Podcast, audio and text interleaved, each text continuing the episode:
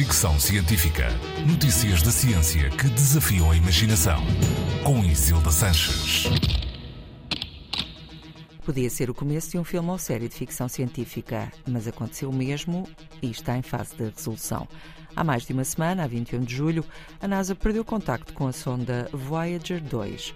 Aparentemente, uma instrução incorreta enviada pela NASA provocou um desvio da antena que fez com que a sonda perdesse a capacidade de comunicar com a Terra. A sonda foi lançada em 1977, está há mais de 40 anos no espaço e encontra-se atualmente a quase 20 mil milhões de quilómetros do nosso planeta.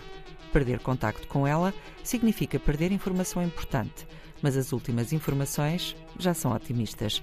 A NASA afirmou na terça-feira que tinha ouvido o bater do coração da Voyager, ou seja, as antenas em terra conseguiram detectar o seu sinal e tudo indica que ela poderá ser recuperada. A Voyager 2 está programada para reorientar as suas antenas de modo a manter sempre contacto com a Terra. Em outubro está programada nova orientação automática, o que significa que nessa altura a comunicação com a Voyager deverá voltar ao normal.